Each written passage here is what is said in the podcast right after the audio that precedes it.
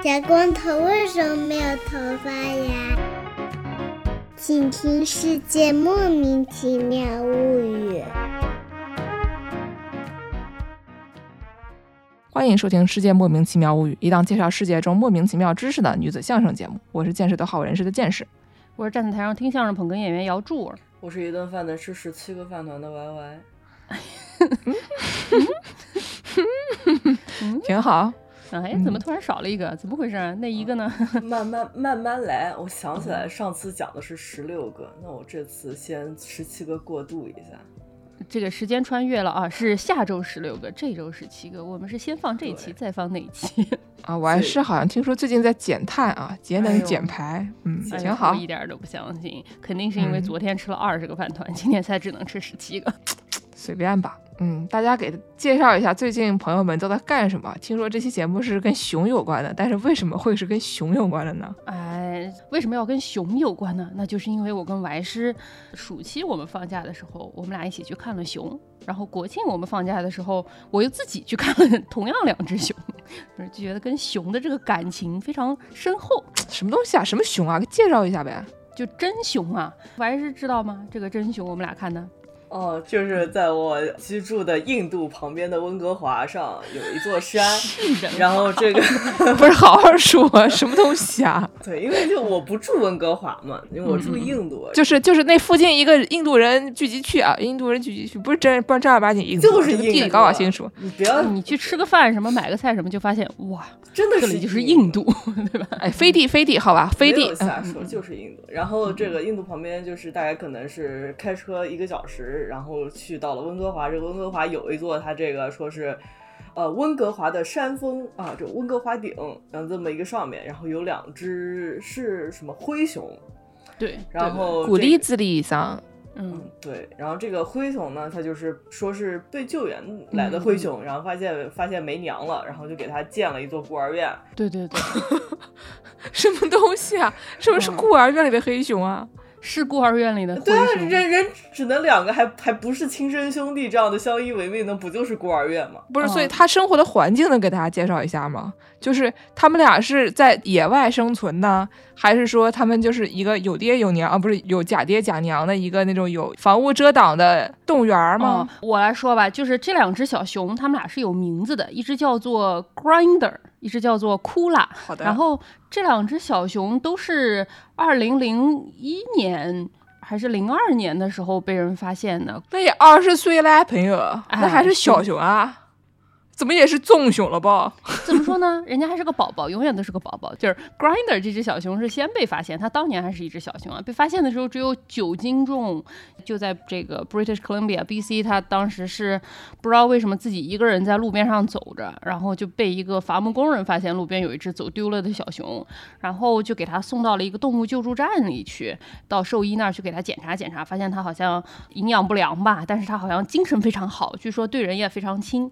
然后呢？啊，同一年，另外有一只小熊，就是这个库拉，是他的妈妈好像被车撞死了，然后妈妈同时带了三只小熊，这三只小熊里面有一只就当场就去世了，就没有活下来，然后他们就把另外两只小熊给救下来，然后结果他还有一只小熊就跑掉了，只有这个库拉被救下来，然后这两只小熊被救下来了之后，当时的这些人就不知道该怎么办，因为小熊实际上要跟妈妈生活一段时间，生活几年，到他们成长到可以独自捕猎的时候才。可以离开妈妈，所以说这两只小熊都挺小的。你想熊多大？它俩才十斤左右嘛，那个时候就完全没有办法离开人。所以说他们想说怎么办呢？当时这个动物救助站就跟温哥华旁边这个山的，当时还是有主人的吧，跟这个山的呃地主商量，山主 跟那个上面那个神社的那个老板不对，叫什么来着？神社的社长哎，山神商量一下，不然就是跟这个。地的主人商量了一下，就在这块山上辟开了一块地，让这两只小熊生活。然后这两只小熊就是俩兄弟生活在这个山顶上。这个山后来发展成了一个温哥华附近的一个旅游胜地，滑雪胜地应该说是。冬天的时候山上有很多雪，然后大家就上去滑雪吧，又特别近。住城里的朋友们开车可能半小时不到就能到啊。我们有一个朋友住在城里。距他家只有十五分钟就能去滑雪，这个人什么五点钟下班，四点半就已经在滑雪了，就非常厉害。大家体会一下这温哥华本地公务员的生活啊。对对对对对，有需要有人给他介绍对象的，大家如果想在温哥华本地找对象的话，就是找一个住在市中心，五点钟下班，四点半就能去滑雪的朋友啊，欢迎找这个姚柱投简历，我们这个朋友是非常不错的啊。哎，对对对对对。然后呢，这个山夏天的时候，就是它那个山特别难爬，特别陡。然后夏天的时候，就很多人去挑战这个爬这个山，就有点像我们南京人去爬那个中山陵那个大台阶一样的感觉。这个山叫做 Grouse Mountain 嘛，然后它那个爬山就叫 Grouse Grind。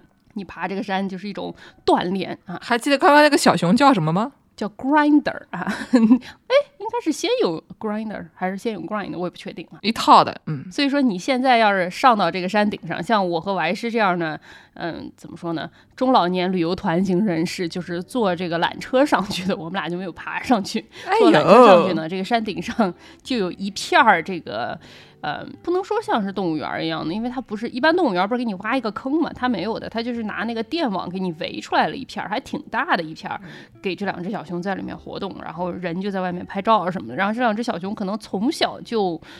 见惯了人，所以说他们见到人根本就没反应，然后就非常大咧咧的坐在栅栏旁边，随便你拍，然后我就坐那抠鼻子，哎，没有啊，就在那什么打哈欠什么的，等于也是一个动物园类似的概念啊。对，有点像动物园类似的概念，但是因为他们救这两只小熊的时候，对熊的这个习性认知还是有一定差异的，所以说他们本身是想说在这个山上把它们养一段时间，然后再把它们放回去。后来就是因为他们没有现在。再这么强的这种意识吧，对动物的保护意识吧，所以说他们在小熊小的时候养它们的时候，跟人的接触可能过多了，就没有办法把它们放归自然了。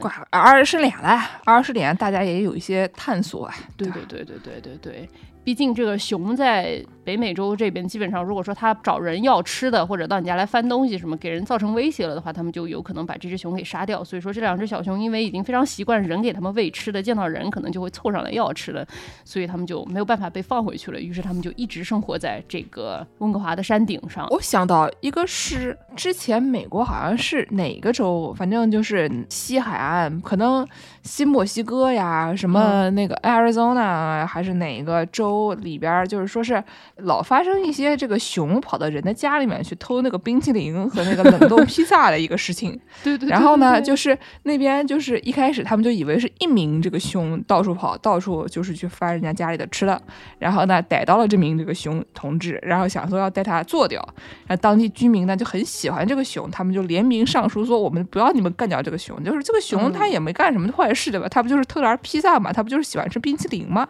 然后呢，这个东西流传出去了以后，就当地警方进行了一番调查，发现我的个乖，不是一名熊，是好多名，可能有十名连就是连环作案的这个朋友，就是好多熊伙，哎，犯罪团伙。然后这些熊呢，就是跑跑到各个居民的家里面去，不光是这个州啊，跑到邻州的啊居民的家里面去翻人家的这个冰淇淋和人家的这个冷冻披萨，然后这个情节非常严重。但是呢，就好处在于是什么呢？首先他只偷这个，就。他不吃别的，只吃冰淇淋和披萨。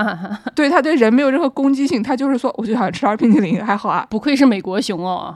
对对对对对，而且呢，之前本来他们以为是一名这个这个已经把这个按到了一个熊上面，然后后来他发现哦，这个犯罪的这个熊还是数量比较庞大，你也不能带他们都做掉，所以这件事情就不了了之了，还蛮好笑的。主要还是当地居民这个联名上诉说，不要因为他熊偷吃了一个冰淇淋就把他杀掉了，这样的一个情。情况蛮好玩的，是是，反正这两只小熊也是出于他们爱跟人要吃的这种原因吧，就把它们放在这个山上。其实他们养这两只小熊，现在可能更科学一些，就是养这两只熊的时候，尽量不采取这种投喂的方法。但是我看他们这个喂的方法也是有点儿蛮过家家的，就是他们会让这两只熊模拟在他们这一片林子里面。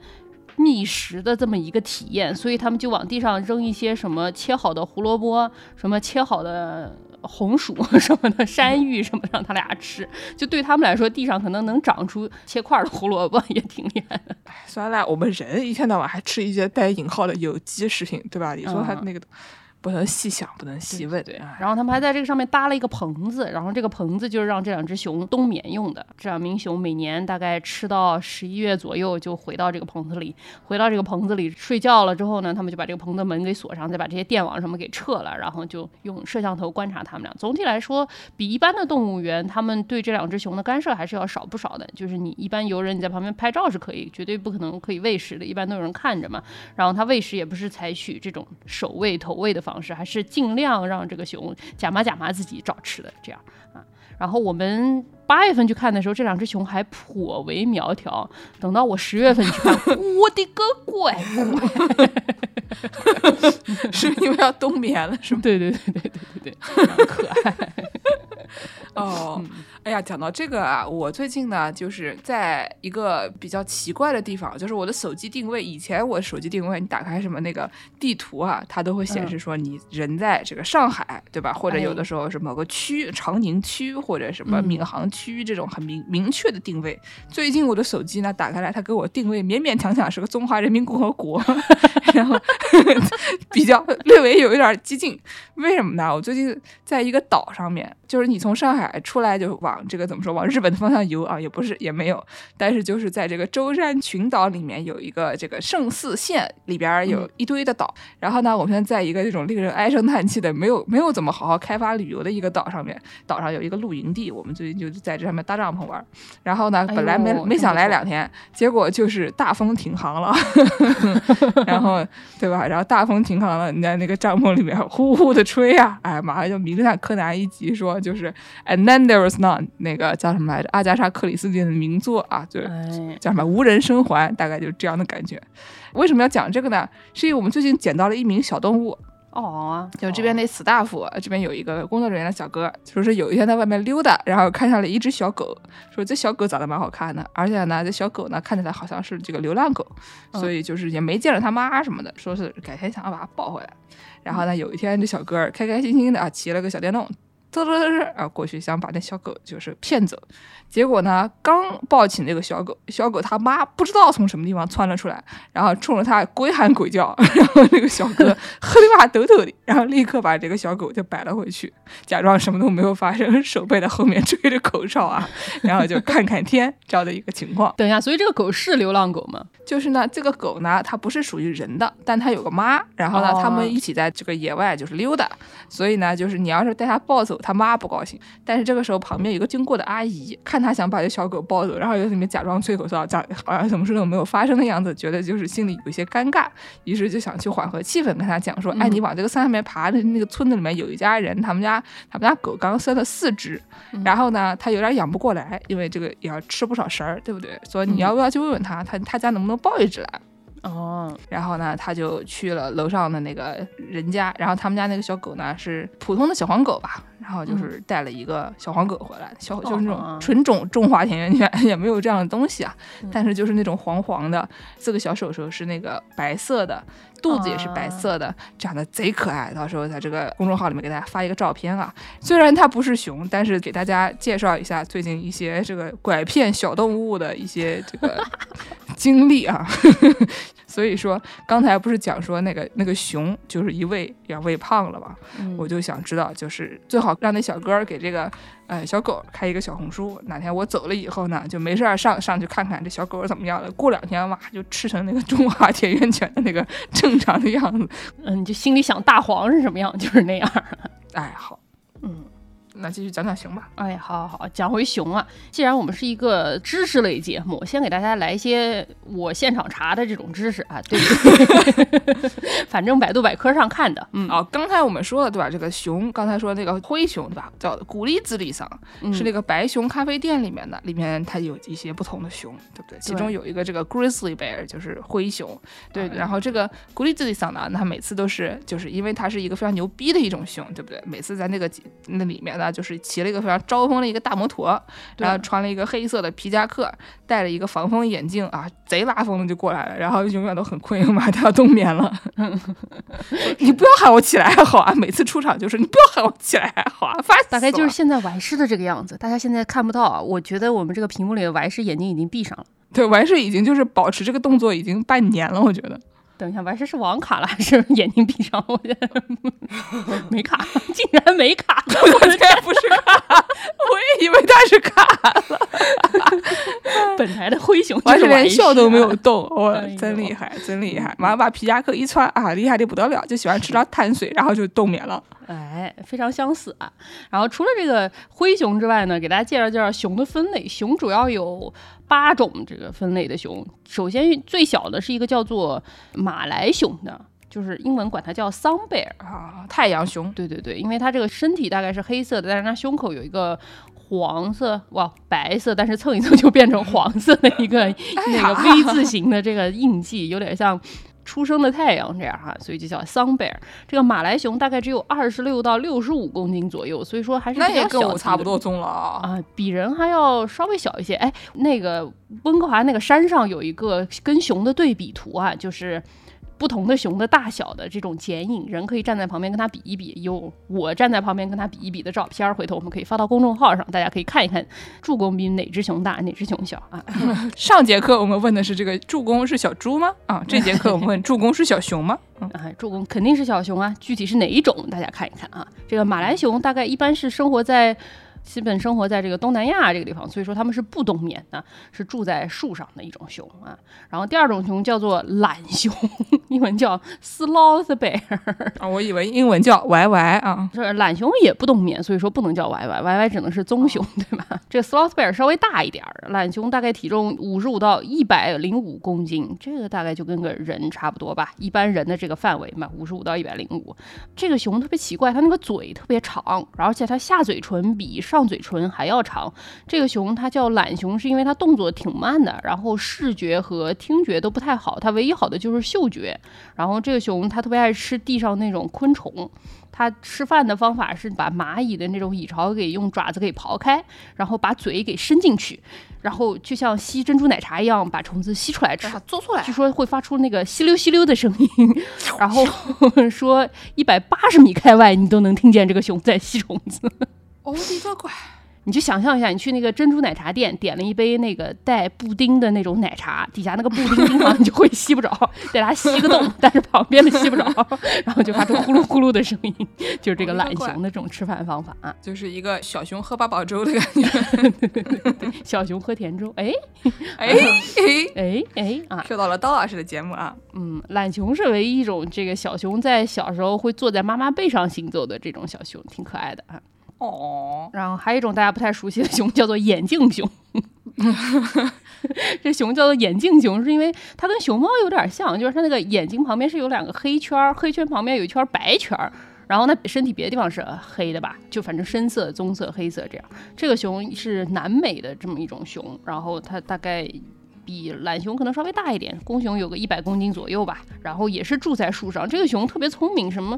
它会在树上用树叶做一个窝，就是打一个吊床躺在树上这样，非常厉，害。明尼苏达人的感觉啊！明尼苏达的人打吊床吗？明尼苏达人打吊床不就冻成冰棍儿了吗？我认识好多明尼苏达人，过夏天的时候就喜欢睡在他们的什么树屋上啊，有的没的，啊然后就很擅长就是在室外睡觉，然后弄点吊床啊这样的东西，不是非常擅长在在屋里睡觉，就是明尼苏达农村人，大概就是这意思。明尼苏达毕竟没有几天能在外面睡觉，所以要珍惜这样的时间。我在明尼苏达上学的时候，那旁边雪还没化呢，出点太阳，小姑娘就已经穿上比基尼在草地上晒太阳，就反正估计是的。厉害的。对，这熊长得就是有点像是脸没洗干净，对而且一般这些熊，有的熊就是耳朵上打标嘛，你要认谁是谁的时候，一般都是靠标来认。眼镜熊你基本上不需要，因为眼镜熊是花熊，就是它是花的就。它只有脸是画的，而他这脸画的非常的，就有点像是你想象一下一个熊，他敷了一个白色的面膜，嗯，它是一个黑色的熊，敷了一个白色的面膜，然后就这么招摇过市在外面逛，总觉得有点怪怪的。哎，反正就长得有点奇奇怪怪的，但还挺可爱的这个熊。而且它它们也是，就是熊一般都是独自生活的这种动物，它不是一种群居动物。所以眼镜熊它为了它，比如说它要标记地盘儿，它不让别的熊过来，它有的时候会用爪子在树上做标记，给别人留一些信息什么的。反正就听起来非常离谱这件事情。哦，感觉是一个学会使用文字的一个动物啊，嗯挺厉害的。嗯，然后除了这几种大家不太熟悉的熊，剩下几种大家应该已经比较熟悉，我就大概介绍介绍啊。我就感觉刚刚这个话讲的非常就像是上节课已经讲过了，这节课再给大家稍微复习一下。然后学生一听就是他妈啊，什么东西？我怎么不知道？亚洲黑熊，大家没有在小小时候没有在动物园见过吗？反正就是一种黑黑的熊，它那个胸口也有一个 V 型的这种白色的白领子，一般它那个特别弯，所以说这个熊也被叫月亮熊。啊，刚才那个是太阳熊，这个是月亮熊，它们都能代表什么消灭你，是不是？对对对然后这个亚洲黑熊，它是那种脖子那儿那块毛特别长，有点像狮子一样的。等等，我搜了一下这个图啊，这个亚洲黑熊啊，基本上它在脖子那个地方有一个很长的一个像项圈一样的形状。是那个刚才说那个 V 字形的那个项链，但是给人感觉就有点怪，有的看起来像是一个黑色的熊穿了一个白色的胸罩，有的呢像是穿了一个那个白色的就是领子，就是只有领子没有别的东西，嗯就假领单纯的是一个假领子。对反正就是 站起来的时候那个形状非常搞笑，你就想象一个一个熊，然后穿了一个贼小的一个小胸罩，怼在那个脖子的那个位置，哎就当然点可爱。这些，比如说亚洲黑熊，它有很多亚种啊，什么喜马拉雅黑熊啊，什么这种台湾黑熊啊，所以就不具体介绍这些亚种了，就是大的分类有这个亚洲黑熊。除了亚洲黑熊，还有这个美洲黑熊。美洲黑熊就是在北美这边见的比较多一点，它相对也是比棕熊小一点。美洲黑熊它不全是黑的，特别厉害。就是美洲黑熊，它在北美洲的东海岸一般特别黑，然后越往西颜色越浅。最厉害的是到我爱师居住的这个 B.C 省的时候，他们就有一种基本上是金棕色的这种熊，叫做 Spirit Bear。这熊叫科莫德熊，就是它是黑熊的一种，但是它是金棕色的。在北美的西海岸，黑熊和棕熊不是特别容易分辨。回头我们可以给大家介绍介绍这两种熊怎么分辨，因为它不一定是黑熊是黑的，棕熊是棕的。除了这个美洲黑熊之外，还有这个棕熊。棕熊，我们开篇提到这个灰熊 Grizzly。古利斯利，它就是棕熊的一种啊，棕熊就更大一些，比这两种黑熊都更大一些。就怎么说呢？还有更大的是北极熊嘛，就是白熊嘛。然后在北美这边有一句话啊，叫做 "If it's black, you can still fight back." If it's brown, you're fucking done. If it's white, you might as well lie down and say good night. 说话什么意思呢？就是如果是黑熊，你还可以与之一战，可能可以跟他打一打，搏斗一下。哎，跟他搏斗一下。如果是棕熊的话啊，你就完蛋了，你就基本上已经死定了。如果是白熊的话，这个北极熊的话，你还不如躺下来就睡一觉算了，何必呢？就大概是这个意思。啊、所以就是像那个《听我的电波吧》里面那个主角，他们演了一集，就是说在用这个音频的形式给大家嗯表演这个与熊搏斗的场面。如果这个东西但凡是一个这个非虚构的文学作品的话，那他那他这个打的对象呢，应该是个黑熊。黑熊还有点可能，他要是个灰熊嘛，那他可能就没有办法与熊搏斗了。就算你有与熊搏斗，你也没有办法活着把这个录音带回来。嗯，反正就是说到怎么分辨黑熊和棕熊，最简单办法就是，如果你死了，它应该就是个棕熊。黑熊可能也活不太下来，但是黑熊你还是有一线生机的啊。大家就还是让熊自己去做那个珍珠奶茶，好不好？就离嗯他们尽量的远一点。哎，然后最后一种就是大家很熟悉的这个熊猫，我就不介绍了吧，对吧？我这个香香什么好班门弄斧呢？哎，这红富士苹果的香香就是熊猫啊。哎，对对对，他们还喜欢吃那个窝窝头，然后喜欢躺着拉屎，懒洋洋的躺在一个架子上面，然后那个屎就绿色的屎就缓慢滴下。还有为了吹空调假装怀孕，反正这个动物就挺离谱的。我操，聪明的动物真的很可怕。咱就是说，要是熊猫，但凡是一个温哥华的公务员，他一定三点半就下班去滑雪了。就熊猫在我们喜欢这个白熊咖啡厅里也有啊，还会去动物园里打工，边打工边叠纸盒儿是吧？赚两份工。大丧就是因为熊猫的工作是在动物园去扮演熊猫的这个角色，嗯所以呢，它这个 panda 这个角色它有两种，一个是全勤潘达，就是它 全职 panda，，在什么 Thinking Panda，然后就嗯。早上九点钟到晚上五点钟一直要在那边那边的，然后还有一个那种什么 Battle Panda，然后就打工仔，就是偶尔去一去，呃，然后主角是个白头，对，是一个那个打工仔的一个熊，然后明每天都不太想去上班，然后他就在地上就滚呐、咕噜咕噜的滚呐、然后他妈就拿一个吸尘器吸他，然后就是吸来吸去，然后那个熊猫就躺在地上就是撒娇，跟他妈喊说“死完那一代不要吸我啦！嗯，”，真的可爱的可怕，非常可爱的一个动画片，我十年没看了，哎。对，但是都印在大家的脑海里，已经刻在 DNA 里了。对。然后来给大家讲一讲这个秋天到了，这个熊啊，他们是不是快要进入到这个冬眠的时期了？已经吃的肥的不得了了。给大家讲一讲熊冬眠的这个情况啊。啊，对，完事还好吗？完完事是不是已经冬眠了？嗯，完事今天这个节目效果好的不得了，因为我们今天在完事早上七点钟录音，完事感觉一杯咖啡喝下去，刚到胃还没有到脑子，不是到嘴就到肚，到肚没了到脑子。哎，是的，是的，在秋天，这个熊它在冬眠之前，它要贴秋膘，然后贴秋膘的时候，这个熊可厉害，说每天要吃两万卡路里。一周能长三十磅，成年棕熊可以从什么六七百磅长到一千多磅。就是山上的那两只 Kula 和 Grinder，我之前说两个月之前见他们俩还比较苗条，两个月之后见他们俩就已经非常丰满了。就他俩就是夏天的时候大概只有六七百磅，然后到冬天的时候能一千多磅，非常厉害啊！体重基本上是快要翻一倍这样的。然后熊的冬眠不是真的冬眠，就有的动物冬眠它是那种体温和呼吸心跳都降下去，然后。属于一种就是完全休眠的状态，但熊不是。真的冬眠，他们在冬眠的时候，他们心跳虽然也会降到大概每分钟八次左右，但是它体温不会降特别多，而且每天要出来活动活动手，活动活动脚。据说人以前是不太知道这件事情的。温哥华的人说，他们很多研究熊的专家是因为救了这个 Grinder 和 Kula，然后在他们俩冬眠的这个棚子里放了摄像机，才发现哦，熊原来不是每天都寡睡觉的，有的时候还是会起来活动活动手，活动活动脚，关节不会僵硬这样啊，刺激啊。然后这个熊冬眠的时候，他们可以三个多月。不吃不喝不拉不撒，它也都不会起来，就是起夜的嘛。你想象一下，他们在一个小的这个洞里不拉不撒，可能比拉撒可能还好一点儿，不然对环境造成一定的污染，对吧？自己要睡觉的这个环境啊。然后说这个冬眠的时候，母熊一般会在它们冬眠的时候生娃娃，就是起来生一个娃娃，然后接着睡。它那个熊崽子生下来，因为也很小嘛，可能一斤左右。熊崽子生下来也动不了，那种还没怎么长毛，还还没睁眼那种，每天就知道吃吃奶，所以说小娃娃就跟妈妈一起睡，睡到春天，小娃娃也可以活动了，妈妈也可以出来活动。不是，那小孩生下来就是睡啊，是啊，哎，还还好歹啊。哎呀，哎，人类的幼崽还能学学啊。生下来就是睡，啊，也不哭，也不聊，也不吃，也不拉，也不喝，也不撒，就睡到自然醒，乖，然后再起来，该干嘛干嘛。人类幼崽，但凡要是学学，那人类繁殖起来是不是就容易了呢？嗯，但是小熊长大了也是蛮皮的，经常看到什么视频，那个熊妈妈把小熊从高速公路上拽到旁边来，小熊再跑进去，这个拽出来了，那个跑进去了，所以说。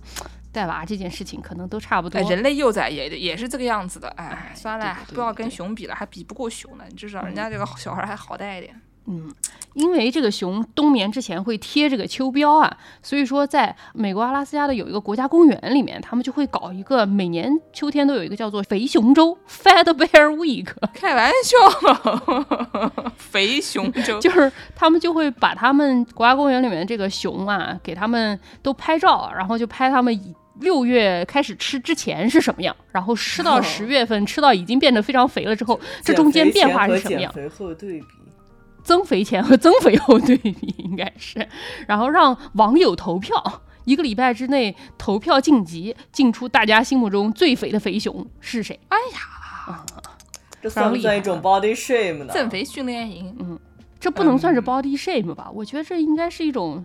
Body celebration 吧，我也想说，对吧？就是就是说吃的多，吃的好，吃的棒，恭喜大家吃的好啊，对吧？嗯，我给大家读一读这个肥熊粥他们这个介绍啊，说。所有的熊都是赢家，但只有一个真正的冠军会出现在为期七天的时间里。肥熊周二结束之前，人们可以选择哪只熊来加冕。在这个狂欢节风格的包围圈里，熊们互相竞争以获得你的投票。就大家想象一下，一般你去看电影之前，那些好莱坞电影，对吧？嗯，他那个最开始片头放了两个什么咚咚，然后说上面出现一个什么竞争，还是什么出现两个字说肥熊。这样的一个 一个那种预告片一样那种风格的字幕啊，嗯，这是阿拉斯加的卡特麦国家公园，因为阿拉斯加大家知道这个三文鱼特别多啊，跟三文鱼结婚，哎，不是这个三文鱼特别多，所以说在阿拉斯加的熊在秋天的时候可以吃非常多三文鱼。三文鱼大家吃过都知道，这个鱼是非常肥的嘛，所以说对于贴秋膘长肥也是非常有效果的。所以说这些。大概归于从六月下旬到九月，可能阿拉斯加冷的早吧。这个三文鱼会回游嘛，他们往上游游的这个路上，这些三文鱼就游得非常缓慢，所以非常容易逮，一拍一个准啊。所以说熊就把它们拍来吃，这样，所以说阿拉斯加的这些熊就能养得非常肥。再加上阿拉斯加很冷嘛，所以你不养得非常肥也不太行啊。今年这个阿拉斯加的这个肥熊节，最后赢得冠军的是这个编号七四七的棕熊。两位主播可以看一下这个照片儿。主要是它吃之前实在是有点太瘦骨嶙峋了。嗯，这个熊就吃之前完全是一个那种，就是一个不会做饭的人，在今年的四月到六月住在上海了以后的一个感觉啊，就是每天就是西葫芦、西葫芦、西葫芦的这么一个一个状况，看起来非常悲惨。右边呢就是放出来啊，逮到甩吃。然后吃了两个月以后的这个感觉，嗯，而且再加上这个棕熊，它们夏天的时候会以斑驳的方式脱落掉毛儿，所以说它那个夏天就看着非常狼狈，对吧？你想它头发也非常的稀疏，又骨瘦嶙峋的，结果吃这个三文鱼吃了一个秋天之后，突然变得毛发又非常锃亮，然后又非常浓密，再加上又非常的肥壮。所以说这个投票的时候，他说你们要投的不是谁最肥，而是谁长得最多，转变最大。所以说这个七四七今年就获得了冠军啊，让我想到两件事情啊。嗯，第一件事情呢，是我们以前节目里面介绍过，这个古希腊人这个选美的时候，嗯都是你在身上贴一个啊比较美的地区啊，这个这个哎局部位置给它系上一个小红花。这个七四七呢，感觉身上就是会有点像那个一种选美比赛，以这个增肥的方式获得了大家的青睐。还有一个事情呢，就是我们这个北美洲啊，到底正儿八经是一个搞农业的地方。嗯对吧？我们姚柱最近就出去旅游了两次，一会儿是去看熊，一会儿是去看鲑鱼的洄游。对我就啊想问一句啊，就是你说你们美国人是没得事干了嘛，对吧？北美人是没得事干了嘛？每天就是一些跟熊有关的活动都是跟熊有关的活动，对吧？哎，对，而且就是特别浓广，也不晓得为哎什么，每天就是一些这个熊打鱼啊，就是熊扑鱼啊，这种就是鱼游来游去啊这样的活动，让北美人看得欣喜若狂，还要给他们就选美，我的个乖！挺厉害。我觉得主要是还是加拿大啊，因为阿拉斯加大家熟悉的也知道，阿拉斯加它毕竟跟美国大陆它不是接壤的嘛，它主要跟加拿大接壤。再往北，基本上这个熊就渗入到大家的日常生活里了，是经常会有人在路边上会遇到熊啊，在野外也会遇到熊。我认识有一名朋友，他最近才搬到加拿大，我就不指名道姓是白师了。他他给我说，他搬到加拿大，他从美国买了个熊铃带到加拿大来。我想说，哎，加拿大别的没有，熊林总是有的吧？啊是啊，顺便买上呀。对，叫歪师给大家介绍介绍，他为什么要买一个熊铃带来加拿大？在加拿大能见到什么样的熊？见到熊该怎么办？就因为我们我们这个加拿大啊，我们加拿大，才搬来两天，就我们加拿大。对对对，因为我们学校说就是有一个校区在山上，然后就这哦个山上吧，就整个学校就在山头上。然嗯后整个说下山的时候，就比如说你如果下山回家，经过一个小树林，就可能很可能就看到遥远那边有一个目光盯着你。哦呀，就是我已经刷到过很多个帖子，就是说什么星期六早上去图书馆，然后回家的时候发现在树林里面看到了熊，这样哎呦，就听上去吧，嗯，也对吧？然后所以就觉得还是应该买个熊铃稍微防身一下。但除此之外，就还有一些，就你说经常出门儿去什么树林里面逛逛呀，去公园里面逛逛，就说还也是挺容易遇到熊的。进行一些农广活动啊哎，，对，就毕竟这个土地是大家的嘛，这个你能住，熊也能住，所以就感觉遇到熊的可能性还挺大的。就所以当时嘛，小伙伴就提醒我说：“你买个熊铃吧，就就是那种你走路，然后它就会铃铛就跟着你晃了晃了晃了晃了的这么一个这么一个道具。这个东西就是一个大的铃铛，哎，对，纯铃铛，嗯，真真的就是存铃铛。然后这个道具就是可能就是你有点声响，然后就是说熊就不太会靠近。然后除此之外，大家好像说出门常备的啊，也不是出门常备，就是野营常备的，或者是出门去爬山常备的，还有就是那个防熊喷雾，是吧嗯就是也是一种胡椒喷雾，就和防狼喷雾差不多的一个道理。哎，说到这个，我有一次好奇，因为我这个喷雾买到了，一直没有用过，所以我在家里不小心喷了一下，我发现就就是这个味儿挺大，确实很困惑。就是，Why would you do that？就你不会好对自己家的小猫咪为什么要使用这样的东西？不是，我没有对着小芋头猫咪做错了我没有对着小猫咪，我是对着门口喷的，就我会好奇嘛。这个行为非常的白人啊！我想到我之前买过一个这个防狼喷雾，顶上有一个人说什么，我给我老婆买了一个防狼喷雾啊，但是我就像我还是一样想说，我就好奇这么小的东西真的有用吗？于是我就叫我老婆喷我一下试一试，然后那个人说，我以前是一个海军陆战队的队员，现在我退役了，躺在我家的地板上，捂着眼睛哇哇大哭，像一个小娃娃一样。不要在家轻易尝试这对种东西。我没有，我我还是就是朝空的地方喷的，但就是比较好奇，你会好奇这东西到底是个什么功效，就是嗯神农尝百草的概念，对不对？就是你想探索它是不是一个有有作用的这么一个概念，就这个还挺有用的，就是也是一个就是刺激性的东西吧。还有给大家推荐一个这个就是生活必备佳品啊，你出门这个旅游的时候，对吧？你要是没得带熊铃，你还可以带一个什么东西呢？给大家推荐啊，唢呐，对吧？这个东西呢，它 声音很大，杀伤力极强。你要是呢觉得这个附近可能会有熊出没，你可以先吹着唢呐，这样子的话，这个熊应该就不会靠近你了，因为你吹的太难听了。喝死了了，这熊喝死了，哎叼来一条鱼送给你，我给你，给你，给你，给你，啊好，你不要喊了。但这个就是你吹唢呐对肺活量要求还挺大的，对吧？然后所以你要一边爬山，还要一边吹唢呐，所以很可能你不是先遇到一种锻炼身体的行为。但你可能自己就嘎在半路了。所以呢，就嗯还可以给大家推荐另外一种方式，你带个那种什么功放音响，然后放着 放着寺庙，对吧？我的妈呀！也不失为一种办法啊。啊、啊对还还有，你可要是也觉得这个寺庙听差不多了，对吧？那那那你还可以像寺庙的主播一样带一下什么 Backstreet Boys，哎呦，这样的话呢，不仅这个熊会远离你，跟你一起去的朋友也会假装不认识你。上次跟我爬山是谁来着？见见什么来着？谁？不认识。然后这个我还是住的这个 B C 熊多到什么程度啊？我还是给大家发来了一个这个 B C 省政府给大家发的说怎么样分辨熊的这么一个。文档啊，上面写说 “Know your bears”，认识你周围的熊。我想知道这对吧？这这上面竟是一些真的是完全没有用的知识啊！我给大家介绍介绍怎么分辨黑熊和棕熊啊。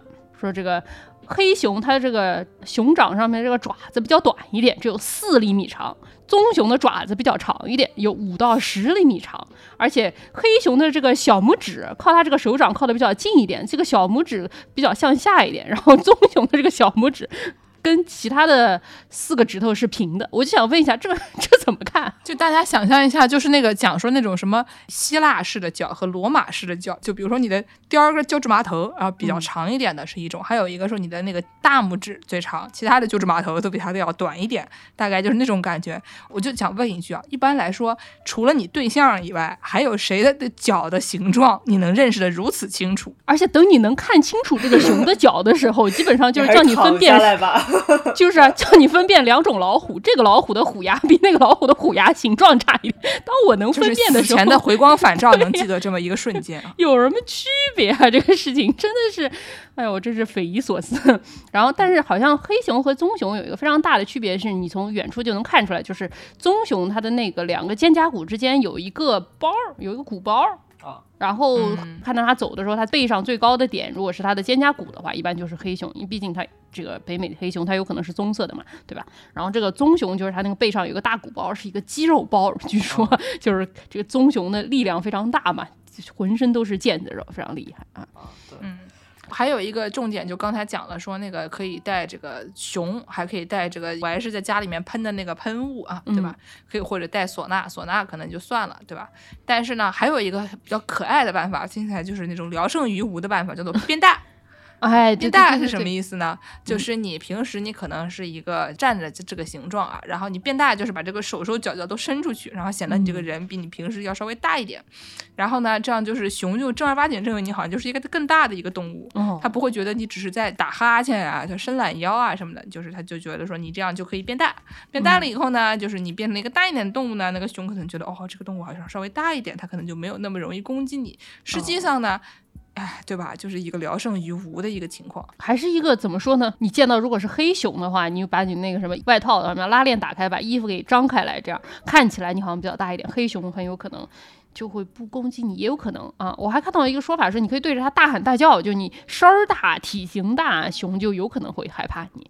然后你还有就是你得盯着它，然后慢慢后退，千万不能背对着它跑啊！背对着它跑，它就冲来拍你了。就黑熊和棕熊，它们不一定非得吃肉，它们也吃一些什么果子呀、什么树里面的虫子啊什么的。而更喜欢果子吧？挺爱吃果子的。然后它们有的时候会吃一些小型的动物，比它们小挺多的这种动物，什么兔子什么的。所以说人看起来就不是特别容易吃，他们也有一定的知识嘛，就知道人这个东西是一个虽然看起来小但挺厉害的东西。所以为什么之前放这个什么熊铃啊有用？就是熊其实一般不是特别愿意靠近人类，因为他们也知道这个东西比较危险。所以说你喊的声音大，他们有可能就犹豫一下，然后就走掉了。当然也看季节哦。我听说这个到了深秋，这个熊贴秋膘贴到眼睛都杀红的时候，是怎么样都没有用的，就死就完了。遇到熊，千万不能靠近哈！这个很多人可能觉得熊很可爱，会跟熊拍照。我爸妈说他们有一年在加拿大旅游的时候，外面看见有熊，然后就有游客下来跟熊合影。这个事情 真的是非常危险，靠熊千万是要远一点，至少一二百米以外啊，一百一二百米以内你就自求多福吧。这个事儿、哦，对，说到这个靠熊远一点，说就是在也是加拿大，然后有一个省叫这个曼尼托巴省，就也是一个比较哎靠北的地方。加拿大的地名还是有点奇怪啊！我卖给您一个拖把，这个什么叫做对对对，曼尼托巴啊，哎，好像还是卖给你一个拖把。曼尼托 把？都是麦托吧。说是个嗯省吧，因为可能比较靠北嘛，所以就比较靠北，就不仅有黑熊、棕熊，可能还会有北极熊。哎，它那儿有一个国家公园，叫做北极熊国家公园，大家体会一下。那可不是嘛，那全世界的北极熊可能差不多都住那儿了，或者在那边有房。对就北京如果东北人的话，那这个麦尼拖把它就是海南。对没有三分之二的北极熊都在加拿大，真的是加拿大这个熊多啊，真的非常多。嗯嗯嗯就说这个，因为就是当地，就因为你可能遇到北极熊嘛，就毕竟我们刚才主公也介绍了说，这个北极熊，你遇到北极熊，基本上你就躺平跟他说晚安就好了。所以呢，就当地说是有这么一个规定，就是说希望大家都不要锁车，这样子你如果在这路上突然看到了这个北极熊，你可以赶紧坐到车里面，就然后开始逃。啊，就是说有这么一个事情。就他们那儿人是既不锁车，好像也不怎么锁门的，就是一旦遇到北极熊，你就可以跑。因为北极熊这个东西，它有一个挺奇特的事情，就是北极熊的毛实际上并不是白色的。就是它的毛里面并没有白色的这个色素，这样北极熊毛实际上是那种半透明的，就是它里面是中空的，然后外面是透明的那种样子。你看起来是白色，可能是因为你想说那种，比如说有的时候你看那种细的一点的塑料吸管儿，它可能远看也是一种白色，但实际上这个北极熊这个东西它是半透明的。哦，对对对它，它如果说它蹲在这个野外自然环境里面，它有的时候会跟野外融为一体。我看到一个说法说，就是这个北极熊特别多的这个小镇叫做丘吉尔，跟丘吉尔同名 Churchill。这个丘吉尔的人说，他们有一个非常严重的问题，就是北极熊有的时候他们会在外面睡觉，而且这东西特别大。然后它也不完全是白色的，它有可能会变脏嘛，对吧？它可能蹭脏了什么颜色它有可能它本身就是半透明的。所以说，当地居民就有一个困扰，就是你远看看起来像一块石头的东西，你不太能确定它是一块北极石还是一只北极熊。所以你觉得是个石头，你靠近发现它是一只北极熊，你就只好赶紧跑嘛。他们当地的人就。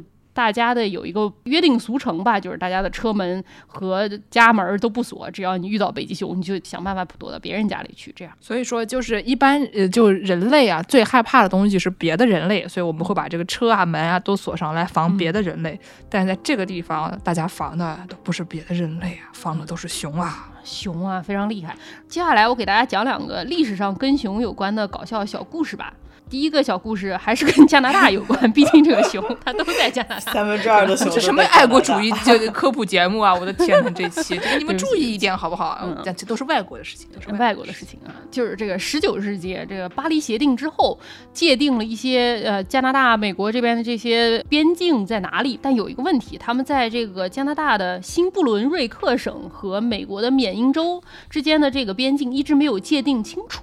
所以说，两边的伐木工人就为了抢夺更好的树木资源，你那边那树更大，我这边那树更大，就在抢这个边境。所以说，就打起了一场战争。这个战争叫做呃 Roostock War，就是阿鲁斯托克战争啊。嗯这个说是一个战争吧，实际上国际上公认这个玩意儿应该更应该算是一个国际事件，因为他们俩从头到尾就只打过一场战役，这个一场战役叫做卡瑞卜之战啊。卡瑞卜大家知道是麋鹿的意思，就是 在缅因州有一个小镇叫做麋鹿镇，这个麋鹿镇他们在一八三八年十二月二十九日打了一场战役。哎，我想在这个中间问一个问题啊，那麋鹿镇的村民他们知道怎么回家吗？好冷哦，好冷哦！冷笑话大声，你等着，本期有专门为了对付你的环节，你等着啊，回头会来报复的。嗯，然后就说这个一八三八年十二月二十九号，新布伦瑞克的伐木工跑到美国的那半边，美国人认为是他们的那半边去伐起了木，然后美国的伐木工就想说，你们新布伦瑞克人怎么跑到我们这边来伐木了呢？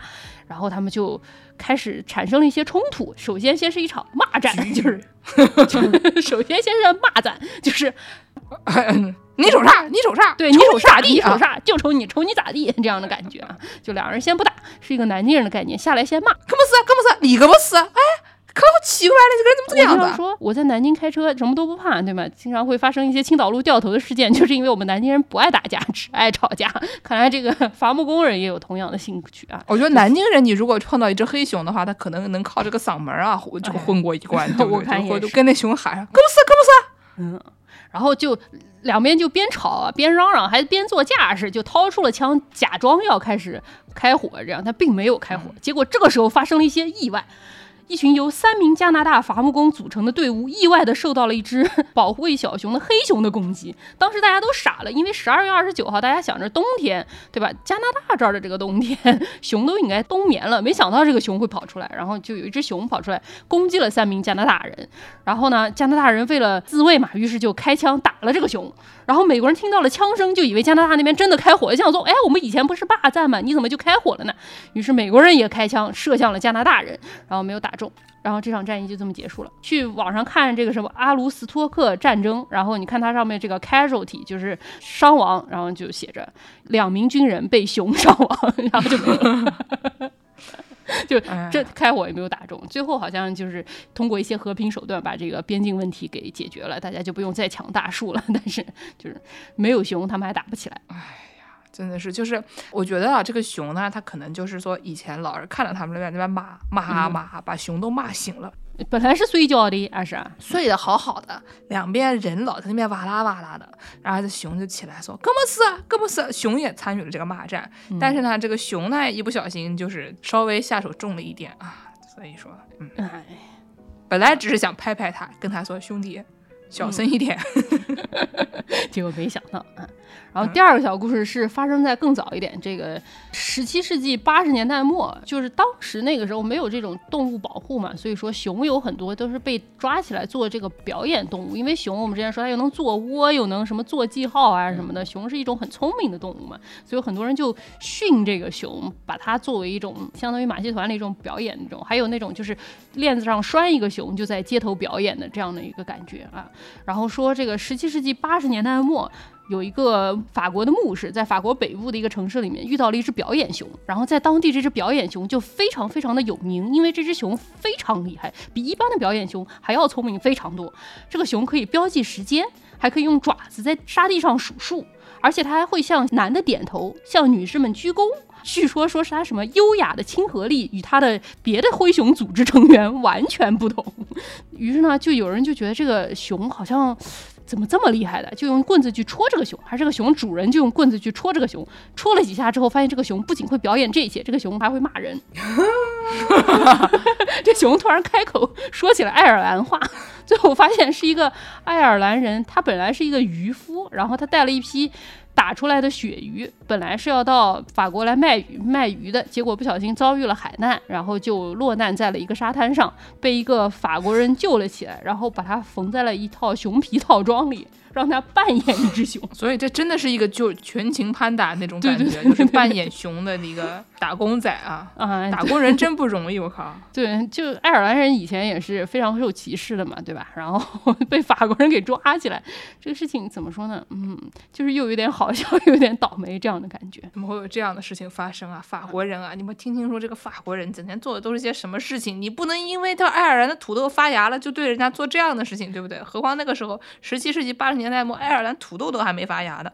就是啊，其实熊这个东西确实有的时候很像人。经常有人说人类的特色是什么？可以直立行走，熊也会直立行走的。熊经常站起来向你招招手，什么动物园里那个熊，你经常就会想说，这动物园里这个熊，对吧？你给它扔吃的，小时候那个咱们中国九十年代动物园里，可能大家不那么讲究嘛，给熊扔吃的，它会招招手，让让你把吃的扔给它。那想说，会不会其实所有的熊都是在熊皮套装里缝着的爱尔兰人呢？那接下来让王师给大家介绍介绍，他们本地还有一个著名的小熊，叫做 Smoky 哦这不是我们本地了，已经不是我们本地了，隔壁啊，隔壁有一个。嗯，就如果就大家在美国的时候，都经常去什么爬山，或者经常去森林里面，就经常会看到，就是这个观光中心门口，或者是嗯在什么有一些警示牌上面贴着一些招贴画。然后这个招贴画上面就有一个戴着头盔，然后就穿着消防服一样的一个小熊，啊，这个小熊就是我们著名的这个山火消防员儿，然后叫 Smoky Bear，啊，就是姓熊名烟啊，就不是 Bear 的 Smoky，是 Smoky Bear，就是他这个 Bear 是他的 last name 啊，就是他的姓啊，，是有大名的，叫做熊烟。对，叫熊烟啊，啊，熊也是咱们中国的一个姓，所以完全没毛病啊。对，没没没完全没毛毛病就是我们中国的，啊，就是它的 这个，就说这个取名嘛，可能是因为它是一个山火消防员嘛，就是哪边有烟它就往哪儿冲啊，就这么一个概念，所以可能这个取名也是一个遵循这个五行专门克山火啊这么一个概念，就名字里面带了烟啊，就专门能克这山火。然后呢，就是这个熊吧，好像是当时可能是一九四四年，然后就美国人搞了这个预防山火这么一个活动，然后就一定要选个吉祥物出来，然后就是那个时候就造了这么熊烟的这么一个形象。然后据说在这个一九四四年之前，就在熊烟之前，专门负责这个山火消防运动的这么一个形象是迪士尼的小鹿斑比啊，就可能、小鹿斑比还有他的一大群丛林的朋友们，就可能因为嗯这个形象过于的比较温和啊，就不符合这种消防员。我以为说比较悲惨或者比较恐怖，因为小鹿斑比众所周知他的 啊，哎哎呀，对，哎，也可能吧。所以就是熊岩取代了小鹿斑比啊，就 Smoky 取代了小鹿斑比，就成为了山火消防员儿。而这个山火消防员呢，他跟呃柯南一样，也有自己的 slogan 啊。就我们知道，这个柯南说就是真相只有一个。啊，这个熊燕说的是 Only you can prevent wildfires，是说只有你能预防山火，就是哦，就带上一个那个就是美国什么四十年代征兵广告的那个东西，就是有有一个就是山姆大叔指着你的脸说你你给我来当兵啊，哎，对，就是这么一个对概念。哎，这也也对吧？就是你看四四年那个时候，就比较符合那个时候的这个做一些什么宣传活动的一些尿性，对。对嗯，然后就是这个熊还有自己的呃主题曲啊，就是好像就是描述这个熊的形象，然后跟着这些什么活动一起宣传的主题曲，就好像就叫 Smokey the Bear 吧。对对对，除此之外呢，他还有自己的这个社交媒体账号，然后还有自己的邮编啊，就是朋友们可以给他写信啊，就可以表达一下说啊，我今天阻止了哪边的山火啊，能不能给我半朵小红花这样的信啊，叫 fan letter 啊，就大家都可以给他写。后 后来我发现吧。就是这个写信，他这个寄到的地址是呃在华盛顿特区的这么一个地址，就是华盛顿特区的动物园的地址。而这个熊吧，其实它和这我们本台特别喜欢的野苏同志 就有一些异曲同工之妙。就我刚才说了，这四四年的时候，这个熊的形象被创造出来了。然后一九五零年的时候吧，这个熊 incarnation 了，就是什么叫 incarnation？就是转世嘛转世了。就是当时好像是说新墨西哥州有一个大概是呃森林里面发现了一场大火，然后就是消防员在里面发现了这么一个被火烧的还挺焦的这么一个小黑熊。然后呢，哦后来就就大家就决定这个就是我们的 Smoky Bear 了。哦，不是这是烤熊吗？怎么回事？变出来那个就是 smoky，就是 smoke 的 bear 吧？我就就可能是因为它被烧了，然后这个又是什么一下一些预兆，然后就和我们曾经画的这个形象的 Smoky Bear，然后就比较吻合，然后大家把它救治了以后呢，就给它取名叫也叫了 Smoky，然后把它送到了 DC 的这么一个动物园里面。从此以后呢，这个就是一个就是一个肉 肉身的象征，作为一个肉身 Smoky 的象征。啊，对，现在是已经看不到了，毕竟肉身嘛，也就只能待那么久啊。就是形象还存在于各种招贴画中，但曾经大家去这个首都的国家动物园是能看到 Smoky Bear 的这么一个本尊啊。嗯，我给大家发了一个，我找到这个 USDA 美国政府，它有这个，因为 Smoky Bear 这个熊烟这个人物形象是一个需要美国政府授权你才可以使用的这么一个形象，然后你还可以购买。正版授权的这个熊烟的这个服装，然后作为表演使用，然后它有一些 guideline，有一些使用指南。不是，我点开来一看，这个它正儿八经真的是一个这个这个熊戴着一个那种，对对对，那个戴着一个帽子，手上拿了一个铲子，拿那个手指着你，就完全跟那个美国征兵广告是一模一样的一个造型啊。对，这个熊它首先它没有穿上衣。然后他穿了一条牛仔裤，我不知道为什么只穿牛仔裤不穿上衣。然后手上拿了一个铲子，头上戴了一个小帽子，然后这个帽子上面写着 Smoky，就是他的这个名字，就是典型白人男子的形象啊，就是或者说你讲的比较符合中国人的这个审美一点，就是一个北京大爷，嗯，对，还没穿比基尼的那种上衣，压根儿不穿啊。然后说你如果说要租到这个 Smoky Bear 的这个服装的时候呢，你还有一些注意事项该怎么做，对吧？然后他这个上面还写啊，说你要做。什么呢？你要找一个这个比较好的这个更衣室啊，隐秘的更衣室，偷偷的换上这套服装，不能让人看见你穿之前和穿了一半的样子啊，因为他这个要保证他这个形象的完整。大家喜欢迪士尼的朋友们应该也知道，在迪士尼穿这个玩偶套装的朋友们也都是非常需要注意这些东西。然后说你穿上这个小熊的这个套装之后，千万不能说话啊，千万不能做一些比较不雅的动作。然后呢，在你穿上了这个熊的服装之后，你要离。离开这个更衣室，出现在大家面前之前呢，你要检查这些东西：你裤子上的裤绳儿。拉好了没有啊？你的这个拉链有没有藏藏好？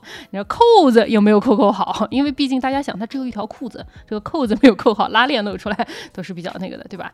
然后说这个皮带儿有没有系系好啊？熊的这个熊头有没有戴好？有没有把这个熊头正确的放在肩膀上？不然还是挺吓人的。然后还有说这个熊毛有没有好好的梳理整齐？咱就是说吧，这个单子呢，基本上就是一个这个如何做一名称职的爱尔兰人。哎呦，对对，这 USDA 对这些他们这个国家公园这个吉祥物的形象管理的还是挺厉害的。他们之前还有一只猫头鹰叫做 w u s i Owl，就是有一只熊和一只猫头鹰，他们俩分管两个不同的部门，熊是管山火的，猫头鹰是管污染的。那个猫头鹰的口号叫做 Give a hoot, don't pollute，就是。别污染啊！这样的感觉是一个，也是一个谐音梗。你怎么前半句直接就不翻译了啊？随便吧。这咋翻译？这这个猫头鹰的形象有改变，好像他之前是穿了一件什么衣服，后来换了一件衣服，这样的感觉。然后 USDA 他在那个政府网站上面就有一个声明啊，说如果你拥有上一套跟现在形象不符的猫猫头鹰套装的话，希望大家立刻就地销毁。就。就是把这个转世记下的猫头鹰给它做掉，对，跟我们这个品牌形象不符了，你就要想办法把它给做掉。当然，Smoky Bear 会告诉你不要烧啊，烧了之后容易引发山火。是，的确。那接下来给大家介绍介绍泰迪熊。说了真的熊之后，给大家介绍一些玩具熊吧。嗯嗯，泰迪熊呢，反正别的我不知道，我知道泰迪熊是罗斯福啊。对，因为罗斯福叫西奥多·罗斯福，对吧？西奥多呢，那个 Theodore 这个名字呢，就怎么说，听起来比较的稳重，但是呢，他还有一个昵称，就叫做 Teddy。然后呢，这个怎么说？为了亲民的形象嘛，然后就是管自己叫 Teddy，然后大家都他好像不是太喜欢别人叫他 Teddy，他觉得太儿童化了。对对对对对，但是大家还是很爱叫他 Teddy。对。嗯，好的，这些英文名很多都是有这个所谓昵称的嘛，对吧？像剑士 也可以叫剑剑，的确，玩士也可以叫碳水超人这样的感觉，是吧？嗯，然后说这个罗斯福是说他一一九零二年他在密西西比州有一次去猎熊，因为罗斯福这个人很爱打猎嘛，他的形象经常是拿一个猎枪，他家里有很多他猎下来的猎物做成那种标本啊之类的东西。然后呢，结果他跟这个州长啊还有很多人一起去打猎，没想到别的人都打到了猎物，只有罗斯福还没有打到猎物。于是罗斯福当时的一个跟班就很机警的找到了一只密西西比州的黑熊。然后原话是说，这个人尾随并且棒打了这只黑熊，把它给绑在了一棵柳树上，邀请罗斯福来说：“你这只熊射杀了，我们就假装这只熊是您猎上的。”然后罗斯福立刻就说：“说这个行为多不符合体育精神啊，多没有 sportsmanship 呀！主要是你不能喂到这个程度，你应该把他打一顿以后，让他这个颤颤巍巍的跑出来，然后跟他说打得变，打得变，对吧？你说你对啊已经带他捆起来了，做这个下属稍微有点不称职啊。啊，还是还是工作做的不够到位。然后罗斯福就说：“你们还是把这头熊给杀掉吧，因为已经被绑起来嘛，就是让他脱离苦海。但是你不能说是我杀的。”结果这个事情呢，后来就被一个政治漫画家给画成了一个连环画。叫做泰迪熊 （Teddy's Bear） 出现在这个《华盛顿邮报》上面。然后当时因为他画的这个小熊就画的比较可爱一点，因为大家知道熊实际上成年的熊是那种嘴比较尖、比较长的嘛。你要想让它更可爱一点，像现在这种泰迪熊的样子，就是这种脸比较圆一些，嘴也比较短一点的这样画了之后，这个熊然后就火了，于是就有很多人做出了这种毛绒小熊，然后成为了全世界应该说是最出名的熊了吧，应该是最著名的玩具之一。这样，嗯。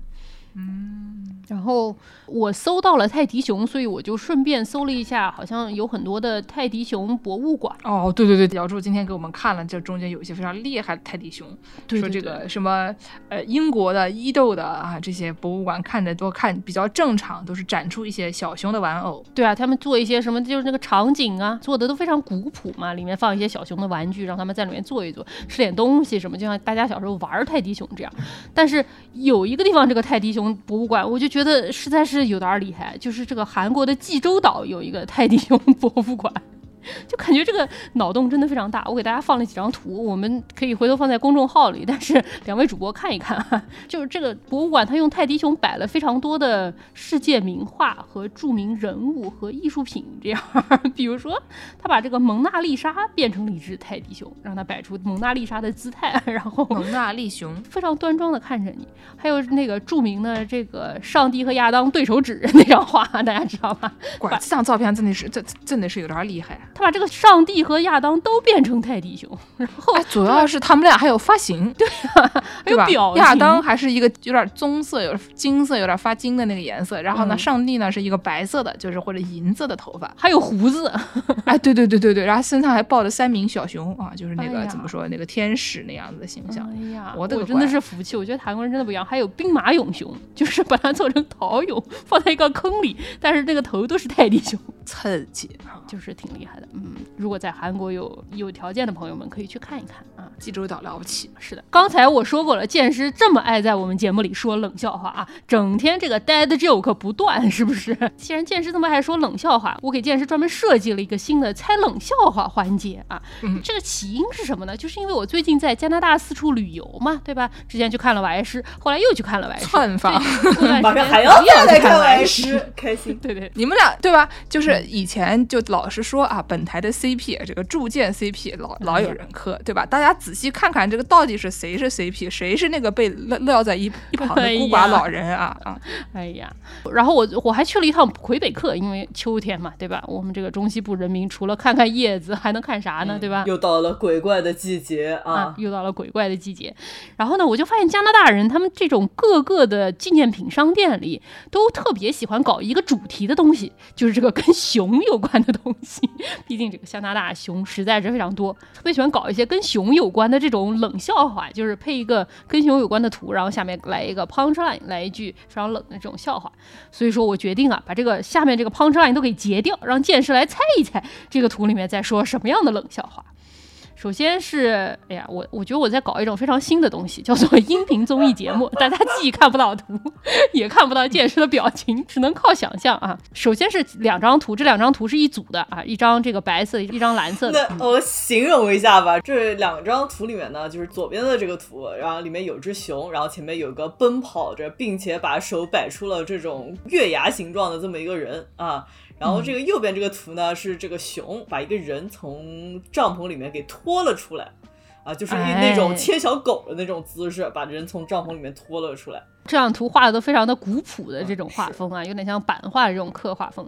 这两张图是相关的，他们的底下的这个笑话都是同一个品类的，跟吃的有关。剑士想一想，什么叫跟吃的有关？嗯，反正就是这个人呢，应该是这个熊的食物，对吧？嗯第一个呢是这个人在前面跑，嗯然后第二个呢是把这个人拽了出来。哎，嗯，不要乱扔垃圾吗？不要乱扔垃圾，什么这个 外卖食物这种的，对的。简直竟然猜出来了。第二章叫做 Canadian Takeout，加拿大外卖，外带加拿大，外带加拿大，加拿大外带。啊。第一章呢，这个人在跑，简直就很容易猜了吧嗯，我不知道哎。？Canadian Fast Food，加拿大速食，因为人家加拿大快餐，对加拿大快餐 快加拿大餐。哎，对对对对对，接下来一件是猜一张还是白色这张图啊，就是它是纯白的一张图，上面只有两个熊眼，一个熊鼻子，它是一个场景，这个熊鼻子中间还露了一个，鼻涕吧，可能是比较冷啊，这是一个 clue 啊，就是它这个比较冷，还流了一点小鼻涕，一个流着鼻涕的熊鼻子，它是一个什么场景？它是熊流鼻涕的场景。是哎呀，难度有点大。这是跟角度有关系吗？这跟天气有关系，应该说这就是天冷吧？就是熊第一次来到加拿大流了鼻涕。这是加拿大北极熊在暴风雪里。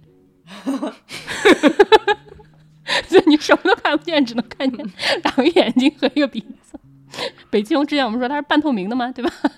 嗯，怎么样？我这一波用冷笑话打败冷笑话，成不成功？厉不厉害？挺成功的。我的个老天爷！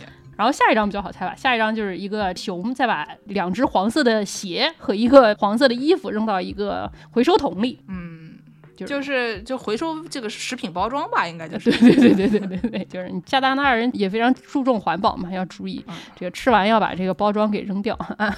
啊，对，这个主要是这个熊呢，它带着一个那个围围嘴儿，对吧？哎就是一个带着围嘴儿的熊，然后把这个吃剩下来的加拿大人给扔掉。嗯，然后最后一招呢，是一个拖拉机上面坐了四个人，然后一个帐篷里面睡了四个人，然后一个熊肚子里面有四个人。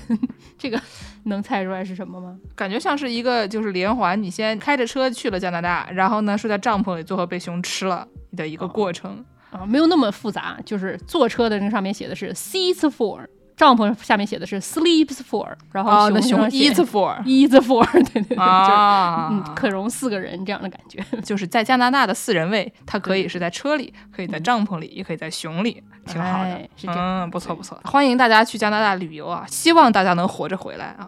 祝大家能活着回来。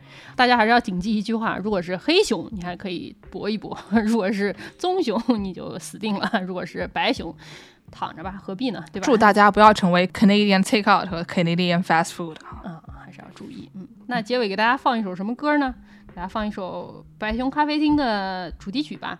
好呀，好好好好好，现在那感谢大家收听《世界莫名其妙无语》。您可以在微信公众号、微博和豆瓣关注我们，也可以在微信公众号后台和爱发电平台给我们打赏。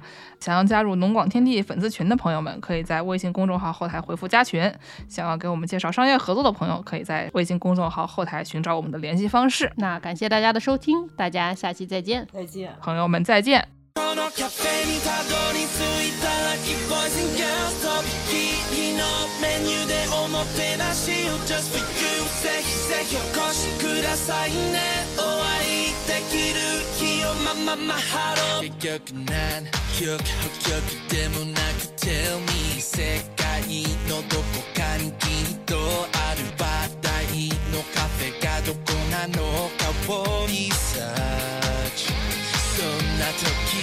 スートに白いレター。